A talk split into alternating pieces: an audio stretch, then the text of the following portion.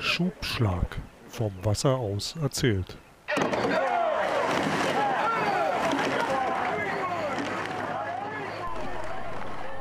Herzlich willkommen zu einer neuen Folge vom Schubschlag, unserem Podcast übers Rudern und vor allem Geschichten aus dem Rudersport ähm, und den Leuten im Rudersport. Äh, heute mal wieder mit mir, mit Matthias Zappel-Zander. Hallo Zappel. Und Ja, wir haben es immer versprochen, Hallo, die Gäste kommen so langsam rein. Wir haben heute wirklich einen sehr speziellen Gast. Darüber freue ich mich. Ähm, Tim Woge. Ich kenne Tim schon boah, seit 100.000 Jahren. Ähm, wir waren Anfang der 90er Jahre in unterschiedlichen Bootsklassen auch international unterwegs und ähm, haben dann in Boston ein halbes Jahr ein kleines Studio geteilt, wo nebenan immer irgendwelche Nachtclubs waren, wo es auch mal Schießereien gab, wenn ich mich gut erinnern kann. Äh, und ähm, darüber reden wir heute nicht. Wir reden aber mit Tim vor allem über seine Erfahrungen beim Boat Race. Denn in Kürze gibt es die wie vielste Ab, äh, Ablieferung, weiß ich nicht, aber das weiß Zappel, ähm, die wievielte Folge vom Boat Race Anfang April. Ähm, aber erstmal die 167. Okay. Ich glaube, die Aber erstmal ein 167. Herzliches Willkommen an richtig, ja. Tim Woge. Hi Tim. Ja, hallo, hallo, servus. Genau. Schön, dass ich äh, dabei Ja, sein super, darf. genau. Ja, Mein Sohn ist wirklich so Schön, du eine, eine, eine. Living Legend. Ähm, ähm, vielleicht erzählst du aber ganz kurz dem, dem Hörer, der dich jetzt nicht kennt, ähm, wer, so, der, der Pitch.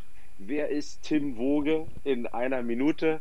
Ähm, ja, deine, deinen familiären Hintergrund brauchen wir nicht zu wissen, aber ganz kurz äh, in einer Minute, wie zum Rudern gekommen. Du warst mal Leichtgewichtsruderer mit zwei Metern, kann mich noch erinnern. Äh, und, ähm, aber das habe ich jetzt weggenommen. Ähm, erzähl mal ganz kurz, ne? wer bist du, ähm, was machst du, vor allem hier in diesem Podcast?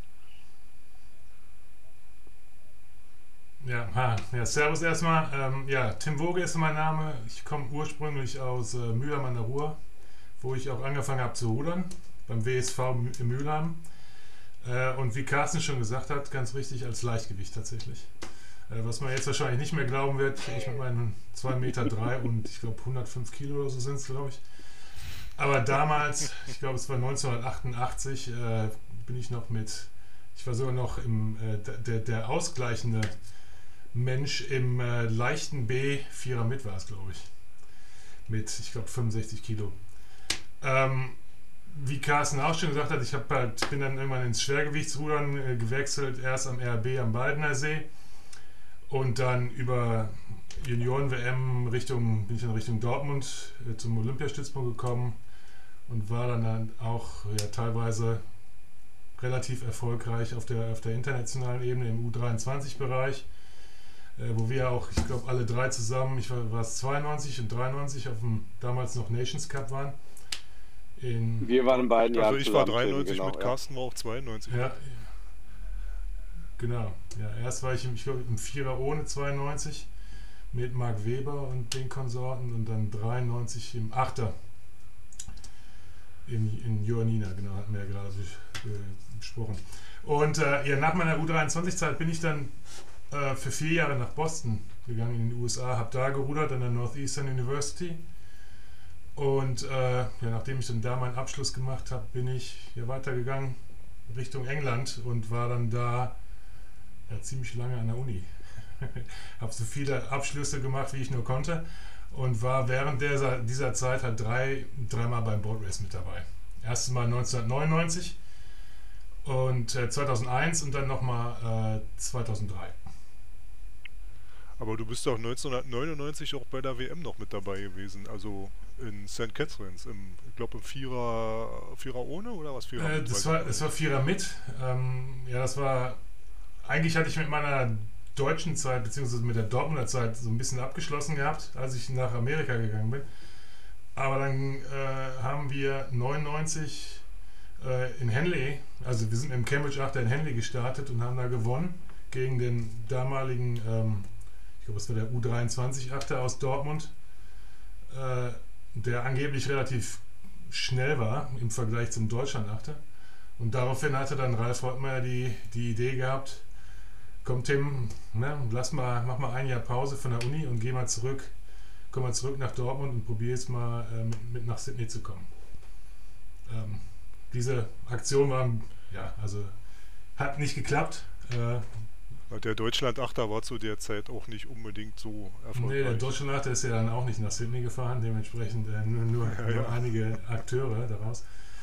Ja, und also nach dieser kurzen, nach dem kurzen Intermezzo in Dortmund bin ich dann wieder zurück nach, nach Cambridge, habe da mein, meine Doktorarbeit angefangen und die dann auch äh, da abgeschlossen und äh, ja, hatte dann noch zweimal ein Boris, 2001 und, äh, und 2003. Und jetzt Butter bei die Fische, Tim. Wie häufig gewonnen? Ja. Komm. Butter. Ja, ich habe das, das, das ja, Erfolgsergebnis war durchwachsen, zweimal gewonnen, einmal verloren. genau, aber das, gut. Na, immerhin, po positive ja, Bilanz. Positive Bilanz. Und ich meine, man muss halt gucken, ähm, ne, wie waren die Abstände. Und das eine Rennen, was wir verloren haben, war tatsächlich das, das Rennen mit dem kleinsten äh, Margin, mit dem kleinsten Abstand. Ach, diese 30 Zentimeter, diese Genau, ein One Foot, wie der Schiedsrichter hinter gesagt hat. Obwohl äh, zu dem Zeitpunkt, äh, also es hat er per Auge gemessen da gab es noch keinen Fotofinish, äh, das wurde danach dann angeschafft. War das, das ist, das, ist, das, immer noch auch das knappste ähm, Rennen gewesen aller Zeiten oder gab es noch mal noch, noch knapperes Rennen in den letzten 20 Jahren dann? Also es, es, gab ja mal, es gab ja mal auch ein totes Rennen, ich weiß gar nicht wann, das war irgendwann Ende der... Das war 1877. Ja, ich äh, habe mich ja ein bisschen vorbereitet. Super Das war 1877 und also es gibt die Gerüchte, dass der Schiedsrichter zu betrunken war, um noch erkennen zu können, wer überhaupt vorne ja, ist. Ja, es gibt da... Äh, das, haben Journal das haben Journalisten wohl geschrieben, aber es gibt auch Leute, die sagen, das war wirklich knapp und ein totes ja, Rennen. Es gibt äh, die Journalisten hätten es nur von den Booten hinter den Achtern gesehen. Ja genau, das ist halt immer so ein bisschen schwierig, man, ihr kennt ja die, die, die Themse und äh, wenn man halt am Ufer steht, guckt man halt so ein bisschen schräg drauf und nicht, man kann nicht also in einer Linie mit den, äh, de, den, die, die, den Zielpfosten sehen und ich glaube, der Zielpfosten wurde tatsächlich erst ein Jahr danach installiert, ja. sodass man eigentlich keinen genaueren Fixpunkt hatte. Es hieß aber, es war Nebel, ne, also kann sein, vielleicht hatte er auch schon was getrunken, der, der Zielrichter ist jetzt nicht ganz ausgeschlossen, würde ich jetzt mal sagen ist ja auch kalt im März. Es ist auch kalt, aber ich glaube auch, auch, diese Geschichte, dass der betrunken war, wurde auch gestreut von, den, äh, von der Universität, die dieses äh, eigentlich dachte, das tote Rennen gewinnen zu, würden, äh, zu wollen. Äh, äh, zu, so. Naheliegend. Ja. Also ich glaube, Oxford hat das gestreut, hieß es mal.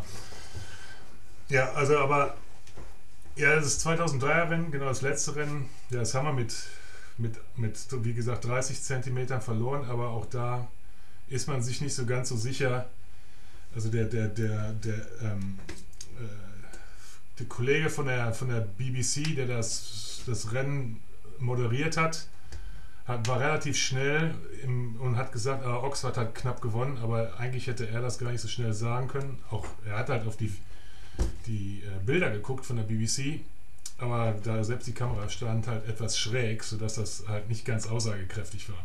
Aber wie dem auch sei, Oxford hat gewonnen. Äh, ne? Ich glaube, ich kann damit leben. Äh, in dem, zu dem Zeitpunkt war es ein bisschen schwierig, damit klarzukommen, weil ich meine, im Endeffekt ist halt so ein bisschen das, was, was das Bow Race ausmacht. Ne? Man äh, trainiert eigentlich ein ja, halbes, dreiviertel Jahr nur auf dieses eine Rennen hin. Ne? Und sonst, sonst passiert halt nicht viel, viel anderes. Also reines Training und dann kommt ein, okay, jetzt kommt ein, zwei Proberennen vorher aber eben das Ziel ist dieses Boat Race und wenn man das dann so knapp, knapp verliert. Ja, erzähl, doch erzähl doch mal, du bist dann, also über die USA reden wir jetzt nicht, dann machen wir eine andere Folge noch mit dir, wenn du noch mal Lust hast. ähm, aber so, du bist dann nach, nach Cambridge gegangen und wusstest auch schon, dass du da rudern wolltest oder du bist wirklich dann für, weil das war ja in, in Boston, hast du dann deinen Bachelor gemacht und das war jetzt für den Masters, ne? In, in Cambridge. Und ähm, Wusstest du auch, dass du dann rudern wolltest ja. oder was also, eher, ich will nach Cambridge studieren und rudern schaue ich mir mal an? Also es hatte schon, also klar, das, das, das Rudern ist natürlich, oder das Boat Race war schon eine, ja, was, eine, eine Attraktivität für, für mich, die ist auch, also dass ich mir Oxford oder Cambridge jetzt angeguckt habe, war für mich offensichtlich einfach, weil ich jetzt dachte, okay, ich kann jetzt da noch eine Runde noch eine Runde weiter rudern.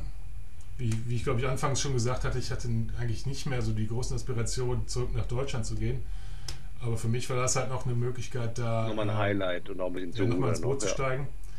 Ja. Äh, nochmal, nochmal ein Highlight, weil also selbst, äh, ich denke, selbst Leute, die da nicht mit noch nicht mitgerudert sind, können ja. wissen zu schätzen, was da passiert. Ne? Also ich meine, wir als Ruderer sind es nicht gewohnt, irgendwie in der, im, in der, im Licht des, der Öffentlichkeit zu stehen oder selbst bei so einem Langstreckenrennen, was in der, im Fernsehen übertragen wird, äh, ja, sowas, sowas kennt man halt eigentlich normalerweise nicht. Ne? Da ist man ja schon froh, wenn man das olympische Finale mal im Fernsehen sehen darf. Na, und äh, dementsprechend war das natürlich schon äh, ein Reiz für mich, da damit einzusteigen. Aber ein, ein, wichtiger Grund war tatsächlich der Studiengang, den ich, den ich machen wollte. Ne? Also ich wollte einen Masters hinterher schieben. Damals, zu der Zeit, gab es noch keine Masterstudiengänge hier in Deutschland. Und äh, an den amerikanischen Universitäten hätte ich das jetzt nicht sofort hinterher schieben können, ähm, sodass ich dachte, okay, dadurch war das, mhm. ja, das Zielland schon ein bisschen eingegrenzt auf England und danach hatte ich mir überlegt, okay, gehst du entweder nach Oxford oder nach Cambridge. Und damals war ich war ja an einer, einer Business School, äh, die war zu dem Zeitpunkt halt in Cambridge besser, beziehungsweise in Oxford wurde erst, ich glaube, ein, zwei Jahre später ähm, wurde die erst gegründet. Und dementsprechend war das dann für mich eigentlich eine und, und stimmt die Geschichte, dass du dann bei der Anmeldung eigentlich gar nicht sagen solltest, dass du auch hier so ein Modellathlet bist und äh, Nationalruderer, dass du eigentlich angenommen werden sollst aufgrund deiner akademischen Leistung und dann erst danach sagst, hallo, ich komme, ich kann eigentlich auch ganz ordentlich rudern und ich möchte gerne mitmachen im Team oder wie muss man sich das vorstellen? Ja, das, das, das ist tatsächlich korrekt. Ähm, also ich habe in meiner Anmeldung, ich hatte vorher mit ein, zwei Leuten im, im Club gesprochen. Und damals, also das ändert sich natürlich auch, je nachdem, welche Leute gerade ähm, in diesen Komitees sitzen, die auswählen, welche, welche Bewerber jetzt angenommen werden. Äh, damals war es aber tatsächlich so, dass es hieß, okay, wenn es geht, erwähne bitte nicht, dass du ruderst, weil je nachdem, an wen du gerätst, kann es halt schon mal sein, dass die dir dann einen Strick daraus drehen wollen. Ne? Die denken dann, okay, der Junge kommt hier nur hin, um zu rudern. Dementsprechend ist er nicht so super fokussiert ähm, auf das Studium und das, das, das kommt halt nicht besonders gut an. Ähm, also das Akademische spielt tatsächlich eine ziemlich große Rolle. Und äh, ich würde sagen, im Gro sitzen oder waren auch Leute, oder die Leute, die jetzt für Oxford und Cambridge gerudert haben, haben es meines Erachtens auch akademisch ähm, mhm. halt die Leistung halt gebracht. Es gibt da so ein, zwei Ausnahmen, die ich jetzt nicht nennen möchte. Die du aber halt kennst, äh, namentlich scheinbar, ähm, ja. Schon das Gefühl, äh, ich, die kenne ich ja, äh, wo man schon das Gefühl hatte, da wurde ziemlich viel nachgeholfen. Ne? Also, dass man, ja, man muss sich das ja so vorstellen, die, die äh, hier Cambridge ist, besteht ja eigentlich mhm. aus 32 Colleges und äh, man muss um da studieren zu dürfen, von, äh, einerseits von der Fakultät angenommen werden, aber auch andererseits von einem College. Und je nachdem, welches College man auswählt, also gibt es natürlich auch ein akademisches Ranking der einzelnen Colleges, je nachdem, wo man da hingeht, äh, also die, die Colleges, die ein bisschen niedriger auf der Rangliste stehen, mhm. äh, da ist es ein bisschen einfacher reinzukommen. Und wenn man dann vom, vom Boat Club, von den erfahrenen Leuten den Trainern in, in eine bestimmte Richtung buxiert wird, äh, kann es natürlich dann sein, dass es ein bisschen einfacher wird, äh, da angenommen zu werden. Aber es war tatsächlich für mich wichtig, ähm, halt auch das, das, die akademischen Leistungen ähm, zu bringen, beziehungsweise ohne die hätte ich es nicht geschafft, da an, angenommen zu werden. Ähm, aber ich meine, ich habe mir ein, College ausgesucht und das war dann auch, ich hatte natürlich auch keine Ahnung, mehr, welches College suche ich mir aus. Von den 32 und ich habe dann äh, Magdalen College gewählt, weil tatsächlich da die äh, unsere beiden ähm, ehemaligen Dortmunder Kollegen, hier Thorsten Streppelhoff ah, ja. und, und, Peter Hölzenbein, an dem College waren, 1994. Das war halt dann wieder so eine Sache, ne? also so ein Selection Bias, wie man so schön sagt Das war das ja. College, was ich durch die beiden kannte und dementsprechend habe ich mich da, da beworben. Und bin dann auch angenommen worden. Ganz, ja, und, und, und, dann erzähl mal, erzähl mal was zum Rudern, weil ich meine, wir kennen dann alle ja im Fernsehen das Boat Race. Aber soweit ich mich erinnern kann, gibt es ja da verschiedenste Achter und das, das, Team ist ja viel größer als nur acht oder zehn Leute. Ne? Das heißt, wie, wie viel trainieren denn dann den ganzen Winter? Da musst du dann auch noch Ausscheidungsrennen fahren. Also wie, wie war das bei dir? Haben da da 20, 30? Wie viel werden dann erstmal reingelassen ins Team? Und ähm, wie ist es dann auch im Vergleich zum, ja, keine Art, zum Beispiel im Vergleich zum, zum Training in den USA, aber auch im Vergleich zum, ja, dann wieder dein, dein Jahr Stützpunkt Dortmund? Ist das anders? Ähm, was waren so die größten mhm. Unterschiede? Was ist noch hängen geblieben jetzt 20 Jahre später? 20 Jahre später. Ja, ich, also ich, ich kann mal damit anfangen ja. zu beschreiben, wie, wie der Ablauf so ist. Ich glaube, der hat sich jetzt nicht groß, groß verändert, auch in den letzten 20 Jahren.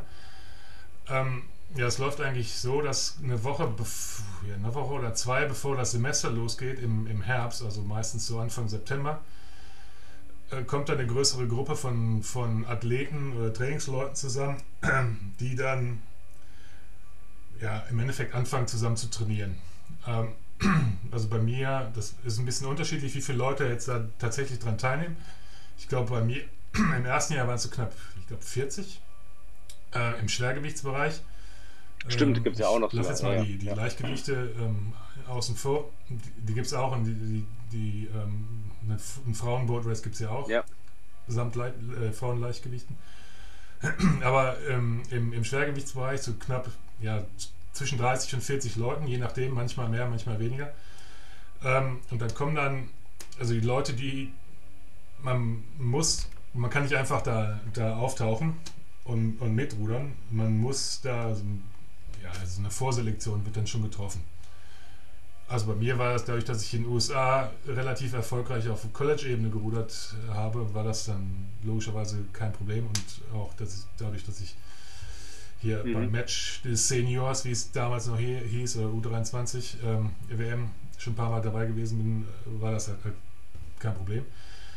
Ähm, aber es kommen, also es kommen dann Leute, die, die entweder schon im, im Boat Race im Jahr davor oder in Jahren davor gerudert haben oder auch ähm, neue äh, Studenten, die, die bisschen was gerissen haben, also sei es auf, auf, auf Senior-Ebene oder eben auf, auf Junior-Ebene, ne, also neue Studenten, also Freshmen, die gerade, oder Freshers heißt es ja in England, die gerade an die Uni kommen mit 18 und möglicherweise im Jahr davor oder im Sommer davor gerade auf der Juniorenwelt gewesen sind.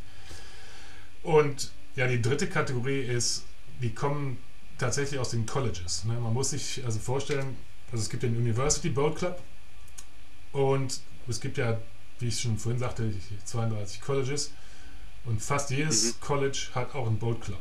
Und ähm, da gibt es auch interne College-Wettbewerbe, die auf der CAM in Cambridge stattfinden. Und äh, da kommen dann ab und zu dann auch Leute hervor oder hoch, die ein gewisses Potenzial mitbringen oder denken, dass sie ein gewisses Potenzial haben und die es dann versuchen auf der, auf der Universitätsebene. Ins, Aber du hast Blue, dann nicht so blutige Anfänger wie in den USA zum Beispiel. Ich kann mich noch erinnern, als, als wir da in, in Boston gerudert haben, vor allem dann im, im Spätsommer, das waren ja grottenschlechte Rudereinheiten.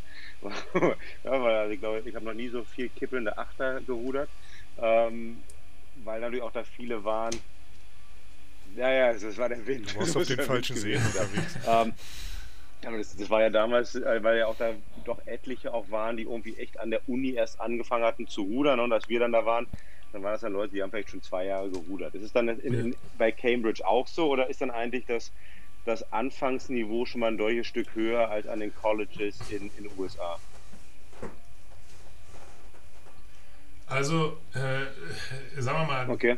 es ist sehr heterogen. Du hast tatsächlich Leute, die, die möglicherweise erst ein Jahr gerudert sind vielleicht auch zwei. Und dann im College angefangen haben und, ähm, ähm, und dann jetzt nicht unbedingt äh, großartig irgendwelche, ähm, also die Trainer, die an diesen kleinen Colleges dann, dann äh, trainieren lassen, äh, sind jetzt nicht unbedingt die, mhm.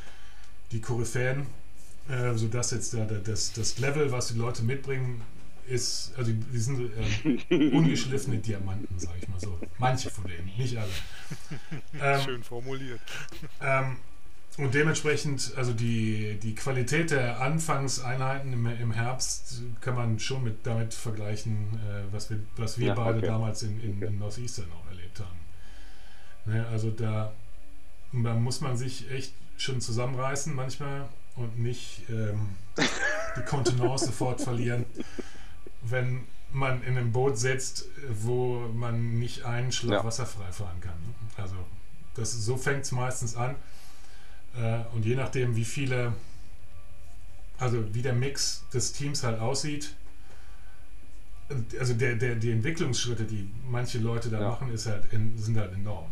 Ne? Also ich denke, das ist halt das so ein bisschen, ähm, was ich halt in, in, in Deutschland immer so, so vermisst habe. Ne? Also früher, wenn du in Dortmund ankamst, ne, warst da in deiner, äh, in deiner kleinen Gruppe, die und äh, die, die Durchlässigkeit nach oben war nicht, war einfach nicht gegeben. Und, und Leute, die halt am, Das war auch in Ratzeburg so bei den Skullern. Also, also die Leute, die ganz ja, oben waren, die sind einfach mit, nicht mit den neuen, äh, äh die gerade U23 anfingen, ins, ins Boot gestiegen. Das gab es einfach nicht. Ne? Also du musst erst deine, so ein bisschen deine Lorbeeren verdienen, um irgendwie das Recht zu bekommen, mit, mit den besseren Leuten rudern. Und das geht halt bei diesen, bei CUBC, also bei Cambridge und Oxford halt nicht. Äh, du hast eine begrenzte äh, Zahl an Leuten, die, auf die du zurückgreifen kannst und ich glaube, dass das halt tatsächlich wichtig ist, ähm, ist, dass die Leute, die ein hohes Niveau mitbringen, die Leute, die unten also wenig ähm, Erfahrung mitbringen, dass, die, man, dass man die nach oben zieht. Und das klappt also erstaunlich gut.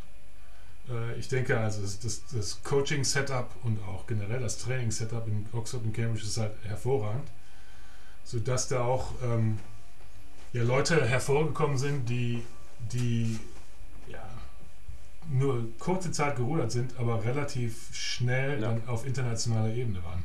Ja, also da gab es Leute, die, die äh, im, im, im College angefangen haben zu rudern und zwei Jahre später Medaillen auf dem, auf dem Nations Cup bzw. auf der U23 WM gewonnen haben.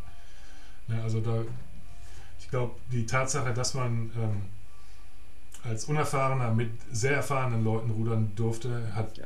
Ja, ich hatte, Tappel und ich hatten das ja vor ein paar Wochen mal besprochen über die Niederlande. Das ist ja auch ähnlich gewesen. Da habe ich jetzt auch ähnliche Geschichten erzählt, ne? wie das äh, auch da dann in den Universitätsruderern gelungen ist, um von null und irgendwie übers, übers Wasser schleifend halt äh, drei, vier Jahre später bei den Olympischen Spielen zu starten und eine Medaille zu gewinnen. Also sowas Sachen, die wir uns irgendwie in Deutschland nicht so gut vorstellen ja. können, weil da die, die Durchlässigkeit nicht da ist und Leute einfach dann sehr schnell oder schneller abgeschrieben wurden.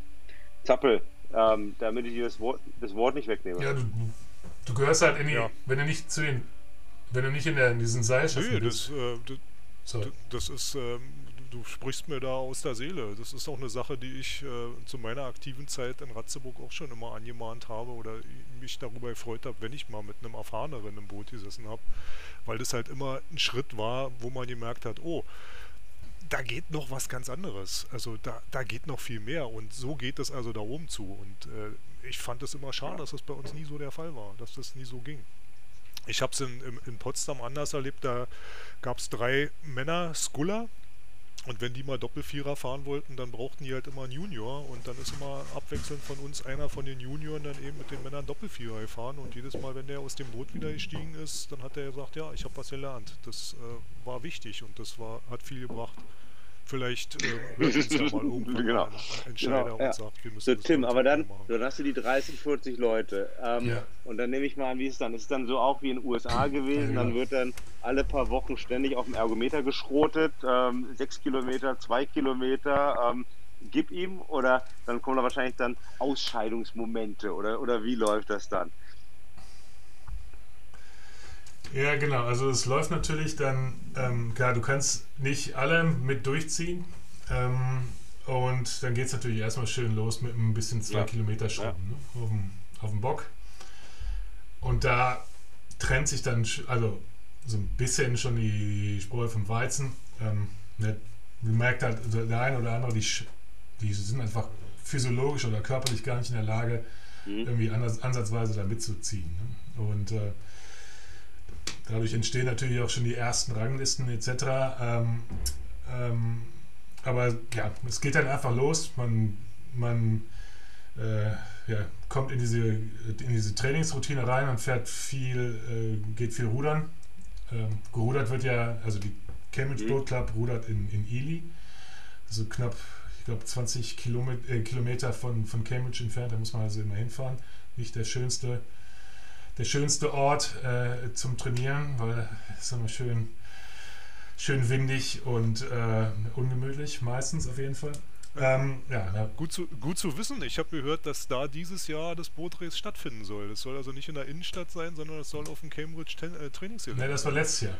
Das letzte Bootrace. Oh, ja, das war tatsächlich da und ähm, ist halt ganz anders als das, was man auf der Themse hat. Ne? Also die Us, so heißt der Fluss, ist halt schnurgerade äh, oder dieses Stück, wo ge, ge, das Rennen gefahren wurde, ist schnurgerade und äh, die Themse, wie wir ja. ja alle wissen, geht immer schön um die Kurven und ähm, ist auch ein bisschen spannender, was, was Innenkurven und Außenkurven anbelangt, etc.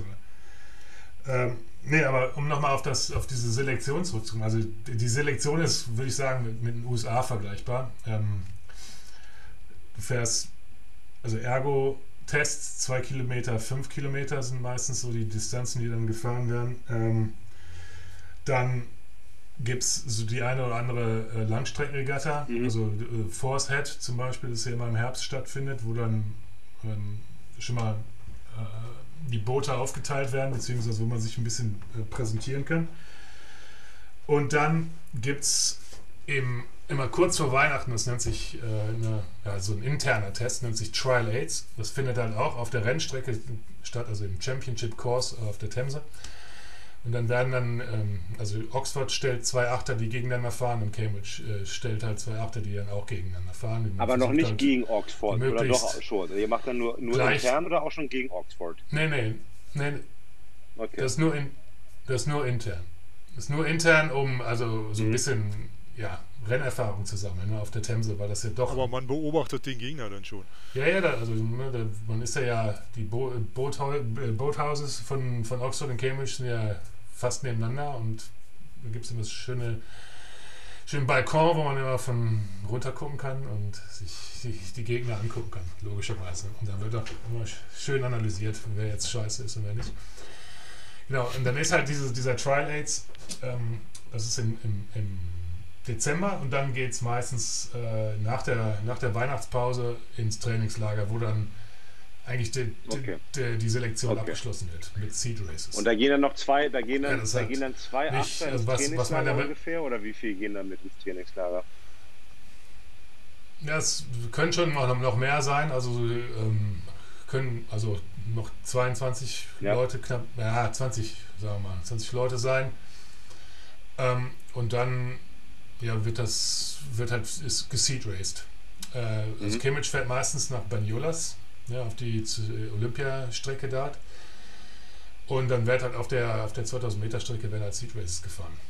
Meistens irgendwie äh, ja, mit, mit äh, begrenzter Schlagzahl und es wird dann penibel ausgemessen und was weiß ich nicht. Also wenn man aus Deutschland kommt, glaubt man dem Ganzen ja nicht so ganz, weil das eben die ja, ne, es ist halt so eine, eine gewisse Unschärfe finde ich persönlich in solchen Sachen, weil ne, dann hast du mal eine komische ja. Welle oder was weiß ich, oder der Wind ist irgendwie anders und dann kannst du halt doch die, die Ergebnisse nicht vergleichen, meines Erachtens. Aber ne, das ist halt so, eine, so, ein, so ein, das äh, läuft halt immer so. Das, also, das ja. heißt immer so. Also ich kann dir nicht sagen, wie lange das schon so läuft, aber ähm, der, ja, die Trainer glauben da halt schon dran und ich glaube, es war auch relativ effektiv, um rauszu aber du hast ja immer souverän durchgesetzt, weil du bist doch bist du in allen drei Jahren Schlag gerudert oder nicht in allen drei Jahren? Doch, ja? Doch, ich bin Und mussten sich dann auch durchsetzen im Seed Racing ja. oder gab es ja, also, anderen Gegner auf Schlag oder war das unumstritten? Ja, es gab immer so, klar, es gibt immer den einen oder anderen, mit dem man ähm, ähm, dann ja sich cappelt. Ne? Also ich hatte, muss ich sagen, immer ähm, okay. eine relativ sichere Position. Also nicht unbedingt auf Schlag, aber ich war relativ sicher unter den ersten acht. Weil so ein also Ergo-Monster Physiologisch, aber auch aufgrund der Seed Races. Äh, das ja überhaupt nicht, ne? wie man ja weiß. Also, ja, Dabei hast du die besten Voraussetzungen körperlich. Fünf, fünf, ich war tatsächlich immer besser auf diesen 5 Kilometer Langstreckentest als auf dem, auf dem, ähm, auf dem 2000 Meter Test. Also ich habe ich hab mein, meine 2000 Meter Bestleistung habe ich tatsächlich in den USA gemacht. Damals, wann war das? 93, 94. Ne, äh, 95, so. Weil da, ne, ich, ihr kennt ja das amerikanische ähm, Trainingsprogramm, da geht es ja nur um Ballern, Ballern, Ballern. Und äh, in Boston konnte man ja ähm, im Winter nicht auf dem Wasser rudern, weil das ja der, der, der Charles River zugefroren war so wurde da ja immer, da wurde ja immer geballert. Und dementsprechend war dann der, die, die 2000 Meter Werte. Aber gut, aber du hattest, immer, ein, du hattest immer eine relativ sichere Position in dem Achterrad. Genau. Also ne, je mehr Erfahrung ja. du schon mitbrachtest, umso, klar, umso sicherer äh, war das Ganze. Ne? Aber ähm, ein gutes, gutes Beispiel war dann, also oft wurde ich auch gar nicht mehr geseed raced. Ne? Ja. Also die, die Sache war dann relativ klar. Denn, ne, ich gehöre zu einem der, der vier Backboard-Leuten. Damals, äh, ich bin da ja Backboard gefahren. Ähm, es wurde, ich wurde einmal geseed raced, äh, oder in meinem letzten Jahr, als ich äh, 2003, wurde ich einmal geseed raced nee. gegen Tom James. Ich weiß nicht, ob ihr ihn kennt. Der war damals, der war damals 18 Jahre, knapp 82, 83 Kilo hat er gute gewogen schüchterner, netter Kerl. Ne, der war ungefähr so, also der hat, der wurde geboren in dem Jahr, als ich angefangen habe zu rudern, glaube ich, so ungefähr war das. Und da, wir wurden einmal geseed raced und das war mehr so zum Spaß, glaube ich. Also im Endeffekt war klar, dass er dabei ist und dass ich dabei ist und dann haben wir einen Seed Race gefahren und haben wir tatsächlich verloren. Und das war ein bisschen fand ich echt ein bisschen scheiße. Aber der Kollege ist dann ja äh, jetzt zweimal Olympiasieger geworden seitdem. War okay dann, ja. Das, das, das ist jetzt nicht mehr ganz so schlecht im Nachhinein. Ne? Der, der saß, der saß im, im, im Vierer ohne in ähm, okay. Peking und in London. Aber keine 82 Kilo mehr wahrscheinlich, oder doch immer noch? Ja. Ja, ein bisschen mehr, aber viel, äh, viel okay. also unter 90 noch. Ne? Aber der hatte halt schon damals, der, äh, relativ, also der war, ist ein talentierter Ruderer, ne? also technisch. Also konntest du schon ja. von Anfang an sehen, da, da wird mal was draus. Ne? So Bewegungstalent halt. Ne? Also hat es hinterher auch unter sechs Minuten geschafft auf dem, auf dem, auf dem Ergo, glaube ich. Sodass da auch ihm keiner mehr ans Bein pinkeln konnte. Äh, aber der hat halt dann immer die Beine weit vorne. So, und dann, aber dann, Tim, dann, also dann Seed Racing ist fertig. Achter steht steht der Achter wirklich definitiv oder wird er noch so ein bisschen über den Angstfaktor dann versucht, ein, zwei Plätze immer noch so ein bisschen vakant zu lassen, damit die auch wirklich das letzte rauskitzeln? Oder ist das Ding dann wirklich nach dem Trainingslager zu? Ja, so ganz zu ist es dann noch nicht. Ne? Es kann ja immer auch noch mal was passieren. Ähm, aber sagen wir mal, zu 90 Prozent steht es dann.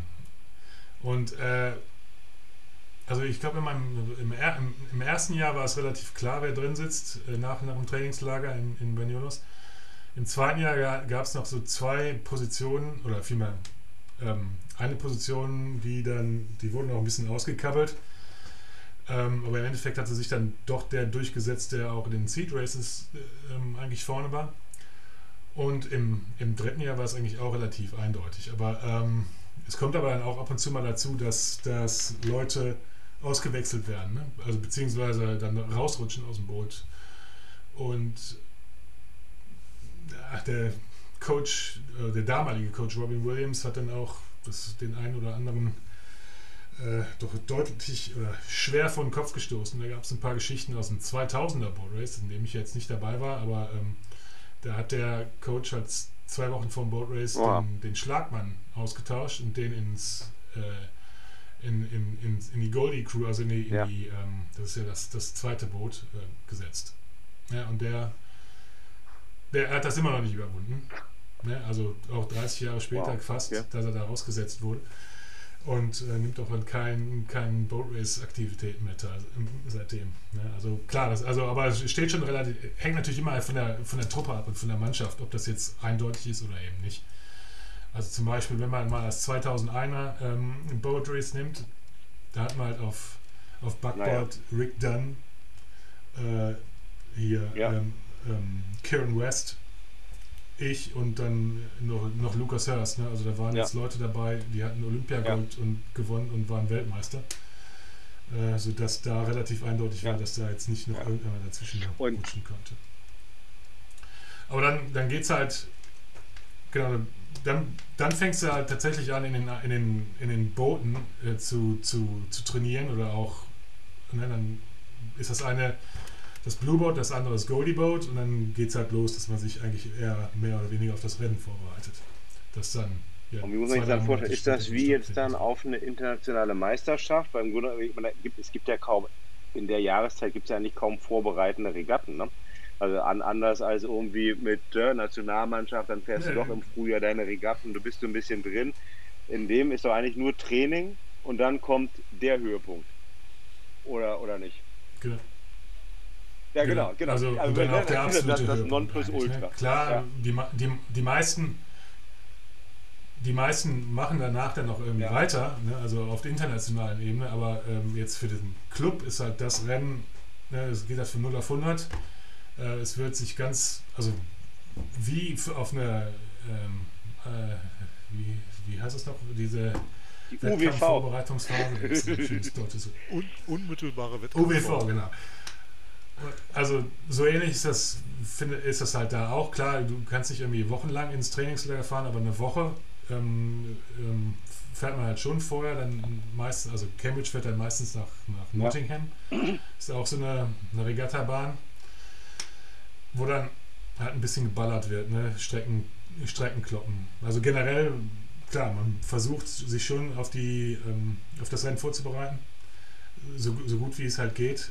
Ist natürlich dann jetzt in dem Fall ein Langstreckenrennen. Aber da war jetzt kein großer Unterschied. Du hast, doch, du hast, aber, du hast, ne? also.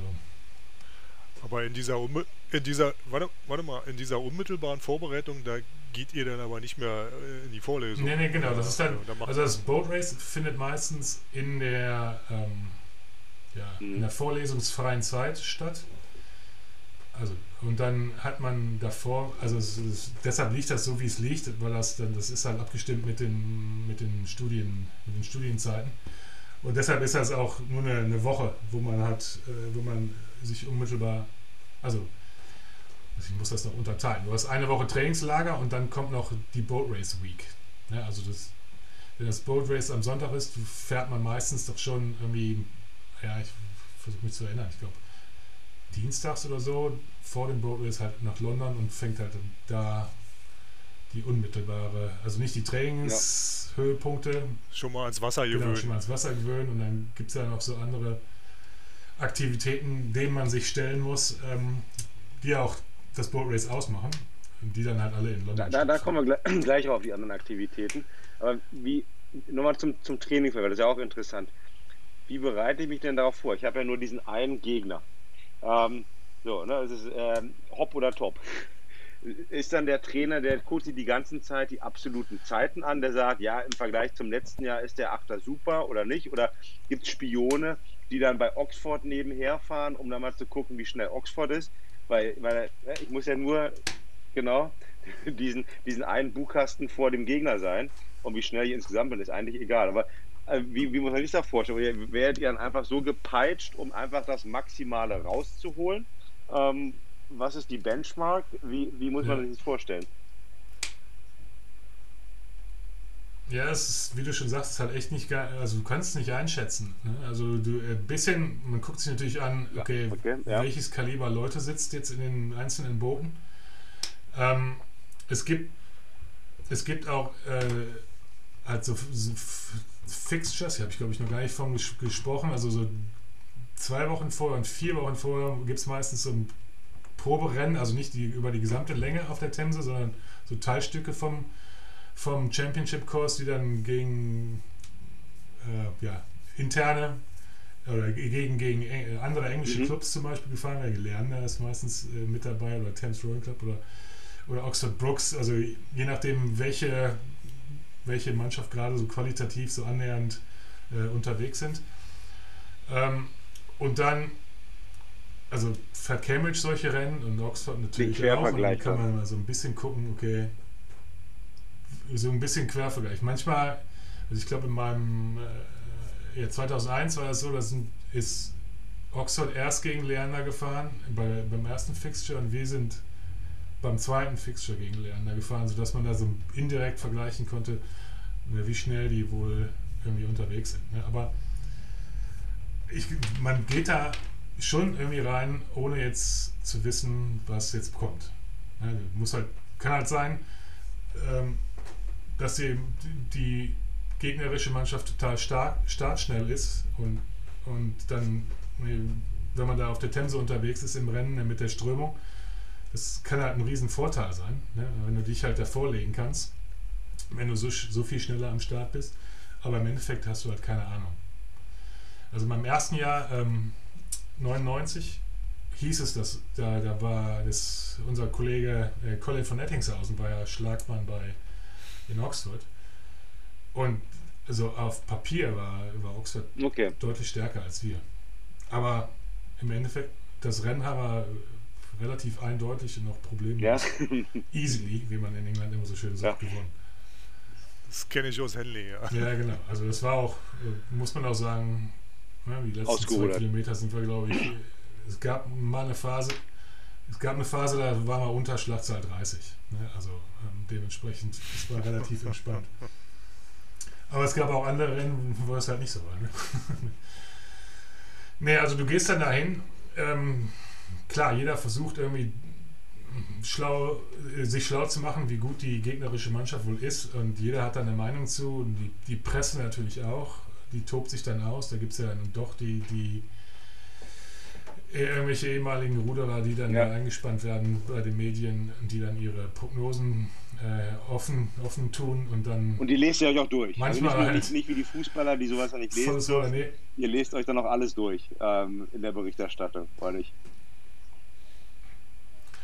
Ja, ich glaube, das macht dann jeder so für sich. Ne? Also ich ja. habe jetzt nicht alles gesehen oder gelesen, aber ich habe es mir schon angeguckt. Ne? Aber es gibt dann doch ein paar Leute, für die, die vielleicht ein bisschen ähm, weniger Erfahrung mitbringen, die dann doch auch nervöser sind, die dann versuchen, ja. sich da irgendwie. So, und dann, und dann die Aktivität.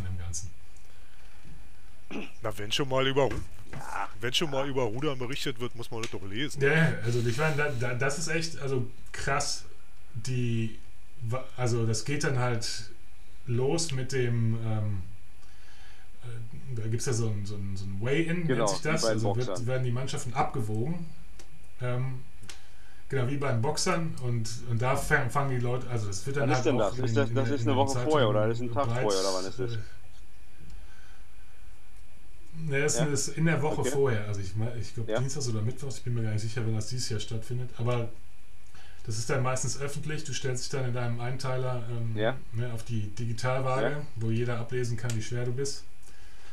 Was dann natürlich dazu führt, dass äh, manche Leute, die dazu neigen, ein bisschen schwerer zu sind, äh, ein bisschen schwer, schwerer zu sein, dass die dann erstmal eine gewisse Zeit nichts trinken, damit man nicht so super schwer okay. ist.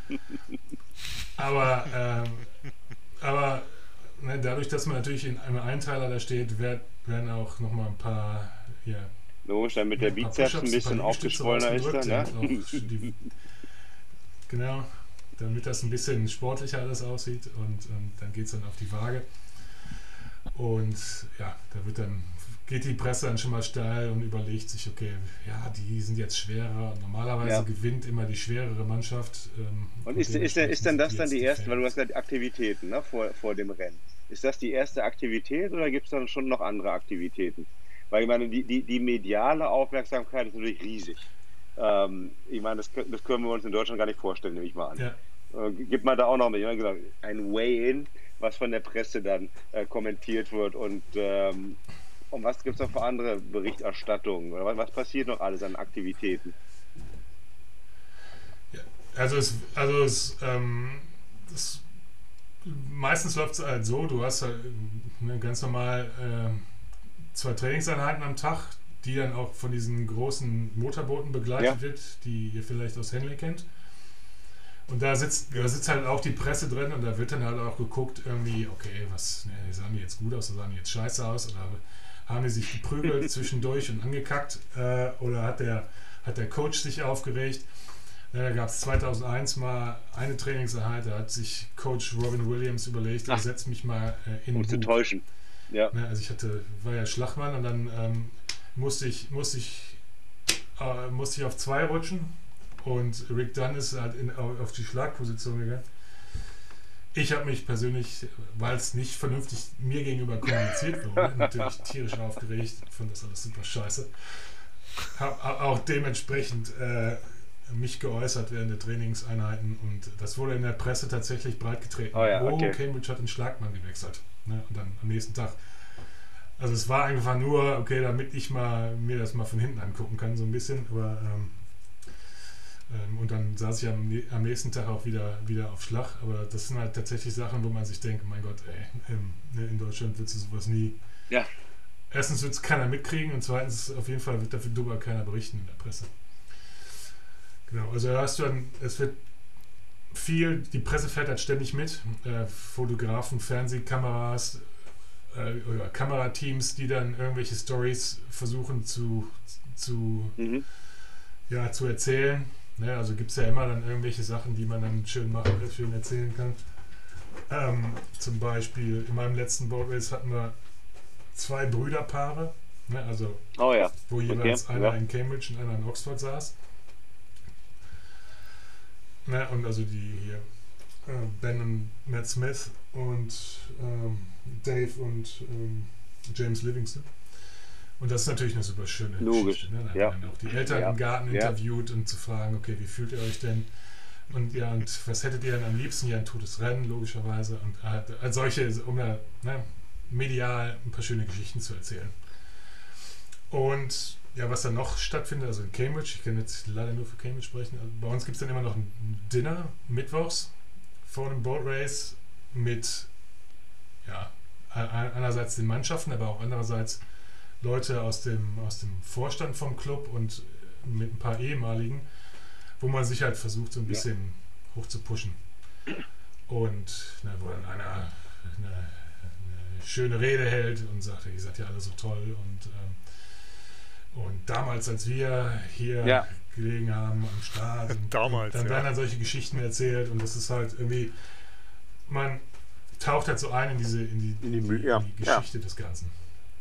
Ne, man, also man, das, wenn das für dich das erste Boat Race ist, dann du merkst halt da das erste Mal, okay, was das bedeutet. Sorry, mein Hund macht hier gerade Theater, der sitzt hier gerade neben mir. Ähm, äh, ja, genau, man merkt halt da das erste Mal so richtig, was, ja. also was das für die Leute bedeutet. Und ähm, du, das, das kriegst du dann natürlich dann am Tag des Boat Races noch, noch viel, viel deutlicher mit, weil halt Gott und die Welt, die mal irgendwann im Boat Race mitgemacht haben, nach London kommen und sich das Ganze dann wieder angucken. Und ähm, nach dem Boat Race gibt es ja auch immer ein Dinner mit, ich weiß nicht, 180 Leuten, wo dann die ja. Leute halt schwelgen. Wie häufig, wie häufig bist du denn schon wieder da gewesen in den letzten 20 Jahren, Geschichten. um in Erinnerung zu schwelgen? und äh, auch als, als, als ja. alter Mann von dem, ja, von dem, ja mal, von dem, von dem Photo-Finish zu erzählen. Ja, man hat ja immer seine Reunions und bei mir, dadurch, dass ich dreimal mitgefahren bin, habe ich halt alle zwei okay. Jahre eigentlich Reunion. Ne? Und ähm, also theoretisch, dadurch, dass ich jetzt in, in, in Frankfurt bin, bin ich jetzt, ähm, ich glaube, das war das letzte Mal, ja. schon ein paar Jahre jetzt her tatsächlich. Ähm, aber das nächste Reunion, also letztes Jahr wäre eine gewesen, wenn das, wenn das, äh, ja. wenn wir gedurft hätten. Ne, da war ja das Rennen in, in Ely auf der US und äh, von der, von, mit Ausschluss der Öffentlichkeit. 2020 ist ja auch ausgefallen wegen, wegen Corona und jetzt, ähm, also ich bin eigentlich okay. mit einer Reunion wieder. 2020 da gehe ich ja noch hin. Das ist ja auch mal das Jahr, in dem ich Präsident war, also 2003. Ähm, Und der Präsident ist eigentlich immer. Genau, das, das wollte ich, das wollte ich genau fragen, äh, Tim, weil du warst Präsident heißt. Ich dachte mal Team Captain. Das heißt, das heißt Präsident, warst du. Ähm, ja. Das heißt Präsident tatsächlich, ah, okay. ja. Team Captain ähm, ist ein USA. Und ist das, ich nehme mal doch an, das ist wahrscheinlich auch eine außergewöhnliche Auszeichnung gewesen, als Deutscher dann ähm, Präsident zu werden, oder ist das auch gang und gäbe? Nee, ich ja, glaube, ich war tatsächlich der erste Deutsche, der, ähm, Präs der, der genau der, der Präsident von, von einer, einem der beiden Clubs war. Und ja klar, ist schon eine, schon eine Ehre auch, ähm, aufgrund der Tatsache, wie, wie, diese, wie die Clubs organisiert sind. Weil eigentlich hat der, eigentlich ist der Präsident der Chef von, von allem. Beziehungsweise er hat auch, ja.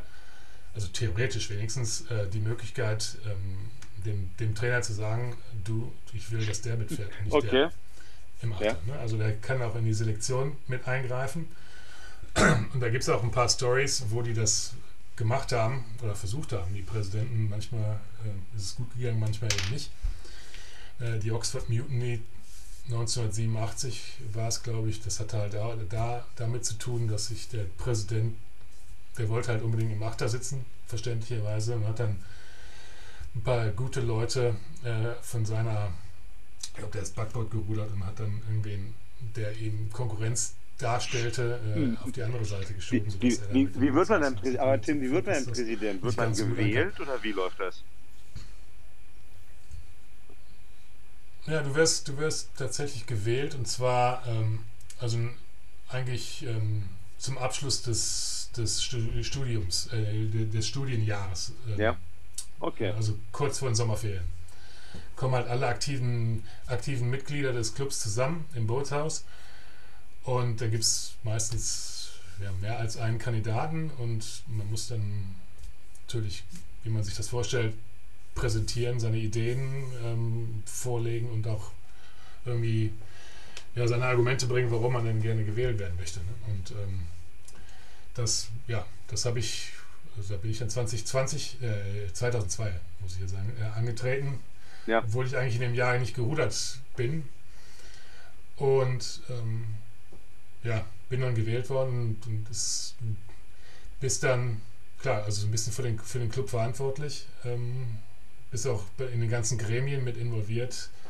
Beim, bei den Fragen zum Sponsorship. Also generell, also alles, was so so drumherum läuft, ist man schon mit, mit irgendwie ja, mit eingespannt und muss halt natürlich dann auch so auf der, ich sag jetzt mal, gesellschaftlichen Ebene, du stehst halt immer da und musst irgendwelche Reden okay. Ja, also es, wenn man irgendwo eingeladen wird, das kommt halt häufiger vor, dass, dass, der Club eingeladen wird irgendwo hin und äh, was weiß ich, zum Beispiel einmal im Jahr geht es dann, ähm, dadurch, dass wir ja in Eli trainieren, geht es dann zum Bischof von Ely in die äh, Ely Cathedral, wo dann der Bischof irgendwie sagt, wie toll das ist, dass man ja äh, das Cambridge da ja rudert und er ja auch in Cambridge studiert hat. Und dann muss man halt als, als CUBC-Präsident halt seine, die, die Gegenleistung bringen und halt auch. Cool, aber das ist auch, noch, auch nochmal eine, noch mal eine extra Erfahrung ne? ähm, in, in so einem Jahr, nehme ich mal an. Das ist schon was Besonderes.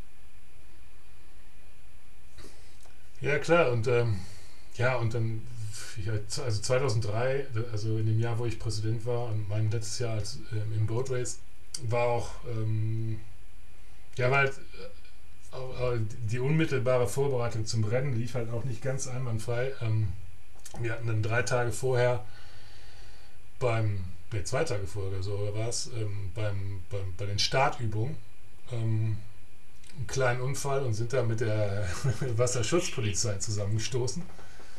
Auf dem Weg in, die, in, den, in den Startbereich, das war eine, schöne Situation, weil die Wasserschutzpolizei war da, den Bereich für uns abzusperren. Und wir kamen dann durch die Brücke durch und dann standen die da auf einmal und wir sind voll in die reingeballert. Und da hat sich unser Bugmann äh, die, die, das Handgelenk gebrochen bei dem, bei dem Spaß. Und dann muss man natürlich dann auch irgendwie gucken, ähm, okay, wie, wie, ja. wie gehen wir damit jetzt um? Wir brauchen natürlich jetzt irgendwie jemanden aus dem, aus dem zweiten Boot, der jetzt ins erste Boot aufrückt und jemand, der aus dem aus der ähm, ja, ja, ja. Ersatzbank halt in den zweiten Achter reinrutscht und äh, zu versuchen, das irgendwie klar ist der, der Trainer als hauptberuflicher und Erwachsener, ähm, ja. der macht das natürlich großteils, aber als Präsident bist halt doch auch da dann irgendwie involviert in diesem ganzen, äh, in diesem Prozess. Erstmal zu entscheiden, wer kommt jetzt überhaupt rein, weil ja. Zeit für Seed Races oder so bleibt dann nicht. Und dann kann es halt auch schon mal sein, dass der eine oder andere beleidigt ist, dass er eben nicht da hochgerutscht ist. Ne? Also das hat tatsächlich in dem Fall jemand anders dachte, ja. er sei doch auf jeden Fall deutlich besser als der, der jetzt ähm, gefragt wurde. Und ja, man muss halt versuchen, da diese ganzen äh, ja, persönlichen Bedürfnisse, dass man die irgendwie bedient als, als Präsident. Klar, es kommen noch andere Aufgaben dazu, also das geht aber wahrscheinlich jetzt zu sehr ins Detail. Also im Leben, im Sport, Sportlerleben in Cambridge zum Beispiel. Also der, der Präsident des Boat Clubs ist auch Präsident des Blues Committees, heißt das also, alle Sportarten, die es in, in Cambridge gibt. Ähm, und davon ist der, der CUBC-Präsident halt auch der Präsident und kann halt ein bisschen mitentscheiden, ähm, ja, wie die sportliche Ausrichtung bei manchen Clubs oder deren ähm, äh, ja, das ist jetzt schwer zu beschreiben, weil das dann doch so, so stark ins Detail geht.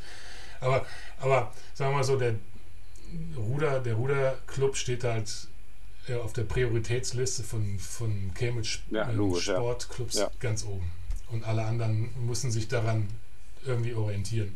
Also es geht immer um diesen Blue, also um, um diesen, die Auszeichnung, ein Cambridge Blue zu sein ähm, und diesen Blues Blazer zu tragen zu dürfen. Und manche Sportarten, die halt nicht als, ich sage jetzt mal so salopp, als angemessen angesehen werden, ähm, da entscheidet das Blues Committee zum Beispiel, ob das ein Blues-Sport ist oder eben nur ein University-Sport oder eben nur ein Half-Blue-Sport. Das bedeutet dann halt, die dürfen dann keinen blauen Anzug an, äh, blauen Blazer anziehen, sondern er ist dann nur blau-weiß gestreift. Und solche Geschichten. Und da musst du dich halt mit dem Captain vom äh, Cambridge Trampolin-Team okay. auseinandersetzen, der dann gerne möchte, äh, dass er ein Bluesport wird und dann, wo man dann okay. ganz nett sagen muss, ja, vielleicht. Okay. Hey, wir, ähm, ich sehe seh gerade, wir, wir, ähm, wir haben schon fast eine Stunde durch. Ähm, ich hatte noch zwei, eigentlich, eigentlich zwei oh Gott, ja. Fragen. Ähm, Frage 1 wäre, dann bist du Schlagmann, dann gewinnst du das Ding zweimal und bist dann auch noch President ähm, beim, beim, beim letzten Mal, dann stehen dir doch die, die Türen für das englische Gesellschaftsleben, Wirtschaftsleben sperrangelweit offen oder nicht? Ich meine, ne, den, den Stellenwert des Boat Races haben wir ein bisschen mitbekommen. Ähm, und dann bist du dann eigentlich auch noch eine exponierte Fun ähm, Figur in so einem Boat Race. Ähm, wie muss ich mir das dann danach vorstellen?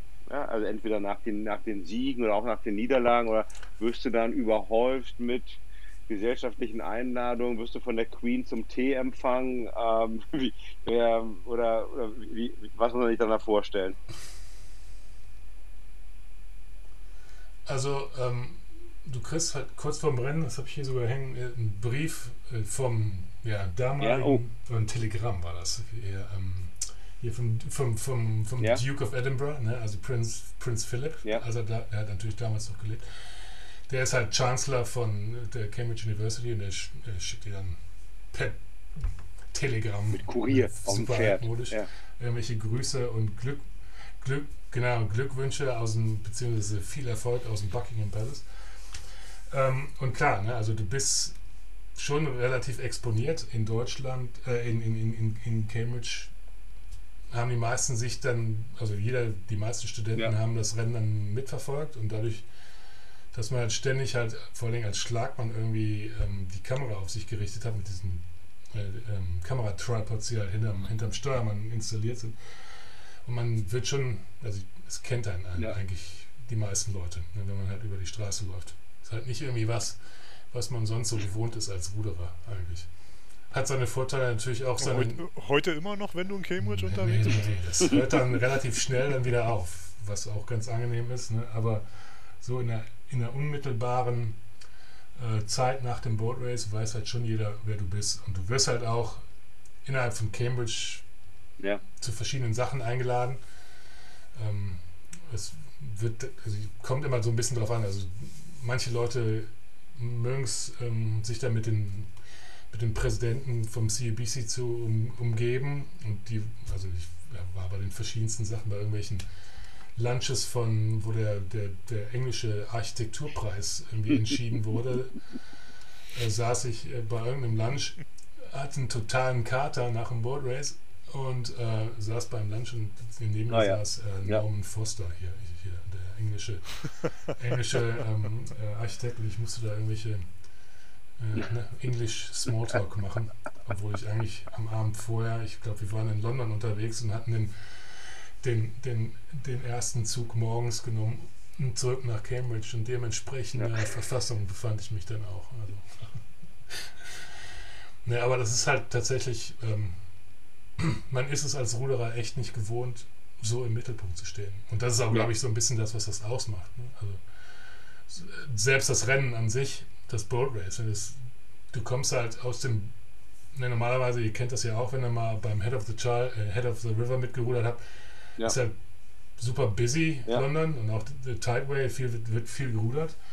Aber zum Boat Race hin, oder wenn es halt darum geht, ähm, aufs Wasser zu gehen zum Beispiel, mit einmal ist, also die, die Ufer sind voll mit Leuten, ne, die Brücken voller Leute, also ich glaube, das sind immer knapp 500.000 Zuschauer, die da, die da mit zugucken. Auf dem Wasser ist fast nichts mehr los, also keine, keine Ruderer, keine, keine, keine Schifffahrt etc. Die Helikopter oh, ja. fliegen ja. halt über der Putney Bridge mit der, mit der Kamera und du hörst halt ständig diese, diese Rotorgeräusche und das ist halt irgendwie schon ja, ein cooles Erlebnis. Und jede Menge Boote, ja. die hinter euch herfahren. Denn, genau, also wenn man mal aufzieht bei der Fernsehübertragung, sieht man ja dann mal diese ganzen Boote. Ist, das ist immer das, was mich beeindruckt bei dieser Übertragung. Ja, das sind ja auch, auch die Boote, die da hinterherfahren. Ne? Das sind ja, die werden ja auch genau, Henley, ja. zur Henley Royal Regatta eingesetzt. Ja.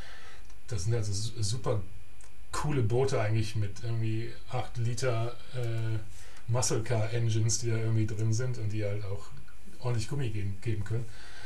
Und da sitzen natürlich auch dann da gibt es ähm, also Plätze, auch die freigegeben werden für ehemalige Mitglieder zum Beispiel.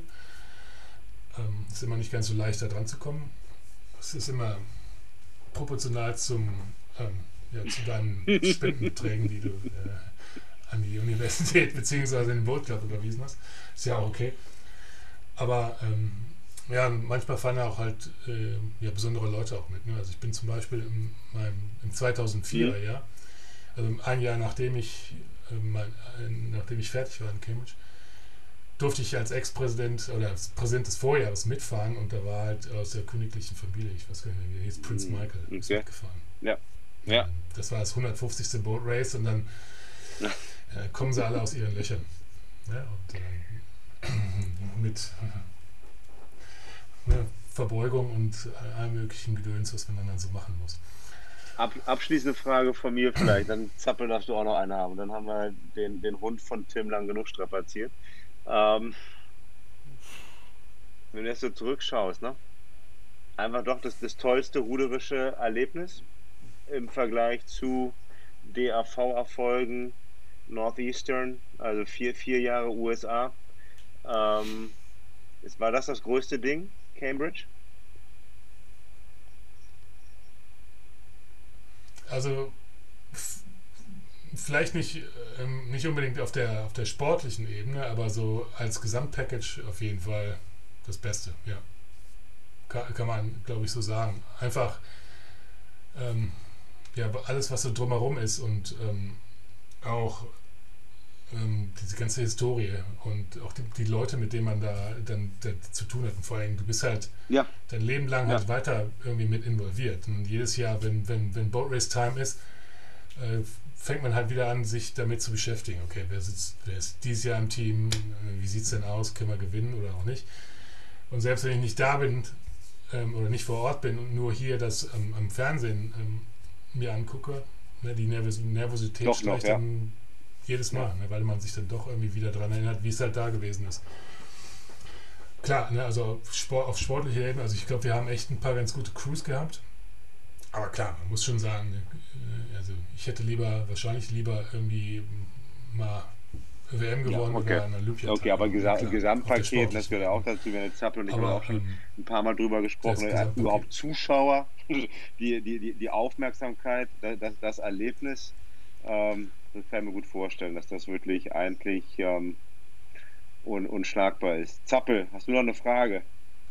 Die letzte ist für dich. Ja, nur eine noch. Als, als, als ehemaliger Präsident, ähm, gibt es heute noch, wirst du dann noch angerufen aus England oder meldet sich vielleicht die Presse heute bei dir für eine Einschätzung, wie das, wie das aktuelle Team aussieht? Nee, das eigentlich nicht mehr. Nee, aber das, es gibt. Aber, aber vergessen bist du nicht. Ja, also es gibt dann, äh, ich meine, es gibt ja noch dann, nach mir sind ja noch tausende, nicht tausende, aber 20 andere äh, Ruderkameraden präsent gewesen. Und der eine oder andere ist halt, ist halt, hat sich dann da irgendwie medial eingebracht und der wird dann halt auch immer wieder gefragt. Ne? Also der Präsident, der nach mir kam, Wayne Pommen zum Beispiel, das war tatsächlich der, der unser Buchmann, ja, der sich 2003 das Handgelenk gebrochen hat, ein Kanadier. Ähm, der war dann 2004 äh, Präsident ähm, und ähm, ja, hat auch, ist danach dann so ein bisschen bei der BBC mit eingestiegen, bei dem, beim, bei der, beim, als Kommentator. Für, und der ist auch immer noch mit aktiv dann dabei beim, beim ja auch jetzt dieses Jahr wieder, hat er, hab ich, ich habe ihn vorhin gefragt, er ist auch wieder dieses Jahr dabei. Und ähm, klar, also die haben immer ihre, die, ähm, ihre Lieblinge, die sie dann ganz gerne ansprechen bezüglich äh, der Einschätzung. Ne? Also Oxford hat zum Beispiel äh, Matthew ja. Pinsent, ne? der auch für die BBC, ja. BBC arbeitet. Dementsprechend ja. ist der natürlich immer weit vorne, was so Expertenmeinung anbelangt. Äh, jetzt noch Ruder, ne? der noch mitmacht, der am letzten Jahr noch mitgemacht hat. War vor zwei Jahren. Der ist, der, der ist, ja, wann war das? Ja, das war, was war ja. Also vor zwei, war es vor zwei Jahren? Ja, ich glaube 2019. Ja, das war auch das letzte Mal, wo ich da war. Ähm, der ist ja, hat, aber der hat ja auch einen ganz anderen Lebensstil. Der wollte einfach nur mal noch mit seinen, der ist ja so alt wie ich, Jahrgang 72, gegen den bin ich damals auf der, ähm, auf Junioren im, im, im Vierer ohne in Eckbillett 1990 gefahren. Und der saß halt dann vor zwei Jahren da noch drin. Und der ist halt auch sehr mit. Da war ich im Doppelfieber. Ah, echt? Der ist, der ist da immer noch medial sehr, sehr aktiv, was das anbelangt. Ja. Aber ist halt immer wieder schön, wenn man dann zurückkommt und äh, sich das Ganze vor Ort dann angucken darf. Und dann, klar, also den Coach, der war, der ähm, Bakes, der war halt damals, als ich noch da war, war der Assistenztrainer. Und jetzt ist er halt der, der, der Chief Coach. Und mit dem tausche ich mich dann natürlich auch ab und zu dann aus, um zu hören, wie läuft es denn dieses Jahr. Oder ich, oder aber, ich schicke ihm mein, meine Ergo-Ergebnisse von äh, meinem, was ich gerade auf den Bock gezogen habe und äh, frage, ob ich damit noch weit komme. Das ist leider nicht mehr der Fall. Und hat er gelacht? Ja, ziemlich, ziemlich, ziemlich gelacht, ja. Ja, selbst Stefan Forster, der ja lange Zeit die Rekorde hielt auf, auf, dem, auf dem Ergo über fünf Kilometer, ist jetzt massivst deklassiert worden. Da sitzen die Jungs, die fahren halt knapp, ja, ich glaube, knapp unter 15 Minuten auf 5, auf 5 Kilometer. Ja. Das ist ein anderer Sport, was die heutzutage machen. Ja, das ist, dann, das ist dann schon unter das ist, was, äh, unter, das ist was anderes. Also ist halt ein 1, Die trainieren anders. 1,29 die, die, die haben ein ganz anderes Training als das, was wir kennen. Ja, ja kann sein. Nö, es ist so. Also äh, da werden wir sicherlich auch mal drüber reden irgendwann. Ähm, aber das, äh, die machen was ganz anderes als wir. Also die, viele Sachen, die wir kennen früher noch, Kraftausdauertraining oder wie wir auf dem, auf dem Teich da ähm, Einheiten gefahren sind, das machen die heute gar nicht ja. mehr. Das, die machen ganz andere Sachen. Ja, ich meine, ich habe ja so ein bisschen, also Dortmunder Schule dann mitgenommen und dann, ähm, oder es war ja im Endeffekt dann so ein bisschen, was aus Ostdeutschland halt rüberkam, mit dem Dieter Gran zum Beispiel die, die langen Ausdauereinheiten. Dann, wie Carsten äh, ja auch mit, miterlebt hat, wenn du nach, nach USA kommst, das war ja komplett anders. Ne? Und kurz, kurz, aber heftig. Und dann England war also ein Zwischending zwischen beiden. Ne? Schon ein bisschen wissenschaftlicher, aber auch eher ballern als ähm, ne, 25 Kilometer im Einer oder im Zweier ohne durch die Gegend eiern. Ne? Aber eine Frage habe ich doch noch. Hatte ich, hatte ich irgendeiner ähm, aus der, vom DAV oder aus Dortmund irgendwann mal nach deinen Erfahrungen gefragt, nach Trainingserfahrungen oder wie das da abläuft, der da irgendwie was zu sagen hätte? Ja, da wurde ja immer so ein bisschen, das wurde ja irgendwie abschätzend ein, eingestuft. Ne? Also, ja, was macht ihr denn da? Das kann ja nicht gut sein. Ne? Also, wir wissen ja, wie es richtig geht, dementsprechend. Ja, also ich auch, das, auch mein äh, Jahr, gut, das ist, mein, Jahr, mein Jahr, das ist, was war es, nach, neun, neun, nach der WM 99 war ich ja dann noch dann im, im Kader bis, bis 2000. Das war ja, also ich meine, ich bin da irgendwie mit, durfte da mitrudern, aber ja, wie wir schon vorhin gesagt haben, die, die, die, die Durchlässigkeit des Systems ist ja, war so eingeschränkt, dass man an der Vogel, der hat ja überhaupt keine Zweierergebnisse hier irgendwie stehen. Er kann bestimmt nicht Zweier fahren, ne? also dementsprechend muss der ja scheiße sein. Also ne, der ist, weil es in England oder in Amerika eben keine Zweier-Tests ähm, gab in dem Sinne, ähm, war es dann echt schwer, überhaupt da Fuß zu fassen. Und im Endeffekt für mich war es ein verschenktes Jahr. Aber das im Nachhinein ist immer schlimmer. Aber das äh, bestätigt das, was ich mir so gedacht habe, dass äh, die Erfahrungen von, von außen nee. leider nicht zählen oder nicht aufgewertet werden. Aber hoffen wir mal, dass sich das vielleicht irgendwann mal ändert. Ja, also ich kann natürlich nicht darüber reden, wie es jetzt ist, ne? aber damals war es. Ne, also na, ich sag mal, die Ergebnisse sprechen ein bisschen auch für sich. Mal unabhängig davon ist es natürlich viel schwerer, ist, sich für Olympia zu qualifizieren heute, als es damals war, weil es einfach weniger Plätze ja. gibt und äh, auch weniger, weniger Boote selber da an den Start gehen, als es vor 20, 25 Jahren der Fall war. Aber ähm, ein bisschen sieht man ja, was aus dem Rudersport in Deutschland geworden ist. Im Prinzip gibt es eigentlich nur noch den Achter und ähm, ja, ein Einer und dann hört es fast schon auf. Hm. Leider. Ja, also man merkt auf jeden Fall. Die Breite fehlt. Ja, man merkt auf jeden Fall, also da gab es ja, dadurch, dass in London äh, die, die, die Olympischen Spiele dann waren 2012, merkte man schon damals, als ich halt in Cambridge war, da gab es dieses so ein Performance-Programm. Also die haben ja tatsächlich eine Dekade. Sich vorbereitet. Also zehn Jahre vorher angefangen, ähm, die, die Leute aus den verschiedensten Sportarten da einzusammeln, ne, um ja die zum Rudern zu bringen. Ne? Also Rudern war halt eine, eine, eine Priorität.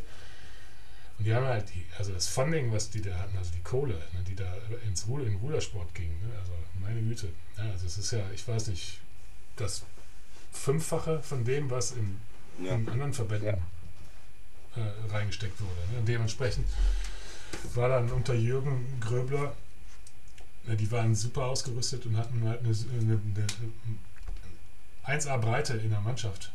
Und dementsprechend haben die auch äh, abgeräumt ohne Ende. Aber wie man da auch jetzt in Tokio gesehen hat, ne, selbst ne, Jürgen, ist, ist, ist Jürgen ist gegangen, die Kohle ist ein bisschen rausgeflossen und nicht mehr alles, ja. funktioniert es halt auch nicht mehr. So, meine Herren, ich würde jetzt mal hier ja, also abrunden, ähm, sonst hört uns niemand mehr zu, nur noch wir uns selbst. Ähm, ich meine, ich habe angefangen, ne? Living Legend. ähm, ich würde sagen, nochmal deutlich geworden in dieser guten Stunde hier. Ähm, le lebende Legende. Vielen Dank, Tim. Ähm, also super, super spannend. Sehr gerne. Ich hoffe, ja, du hast super viel erzählt. Ich fand, ich fand, fand super, äh, super spannend. Ich hoffe, dass auch äh, die Zuhörer und Zuhörerinnen spannend fanden. Ich hoffe, dass Zappel es auch spannend fand. Ähm, Ich fand's, ich fand's auf jeden Fall spannend, äh, weil endlich mal dahinter zu gucken. Ich kenne es ja halt nur aus dem Fernsehen und äh, habe es das erste Mal schon in Sport aktuell im DDR-Fernsehen gesehen, ja. Boatrace. Also auch hinterm eisernen Vorhang wurde darüber berichtet, ja, weil es ist eben einfach eine Traditionsveranstaltung und die älteste Ruderregatta der Welt, die halt heute noch ausgetragen wird. Ja. Also ja, Amer der America's Cup beim Segeln ist, glaube ich, älter, älter, aber sonst ist der zweitälteste. Der ist noch älter, der ja. zweitälteste ja, Trophäe. Oder also, vielen, vielen Dank, lieber Tim. Ähm, vielen Dank fürs Zuhören. Ich Das war wieder mal eine Folge von Schubschlag, ähm, unserem Podcast zum Rudern. Und ähm, bei Fragen, Anregungen einfach ähm, bei uns melden. Ich hoffe, dass Tim nochmal wieder zu uns kommt. Der hat noch viel zu erzählen, auch über die USA und, äh, und über andere Sachen. Und wie ihr hoffentlich alle auch gehört habt, ähm, es gibt auch deutlich Erfahrung außerhalb äh, Deutschlands und äh, leider Gottes wird dieser Erfahrungsschatz nicht immer so gut benutzt. Aber das verändern wir vielleicht ein bisschen. Vielen Dank fürs Zuhören. Vielen Dank Zappel, vielen Dank Tim und bis bald. Vielen Dank Tim, vielen Dank fürs Zuhören. Bis zum nächsten Mal. Danke euch. Ciao.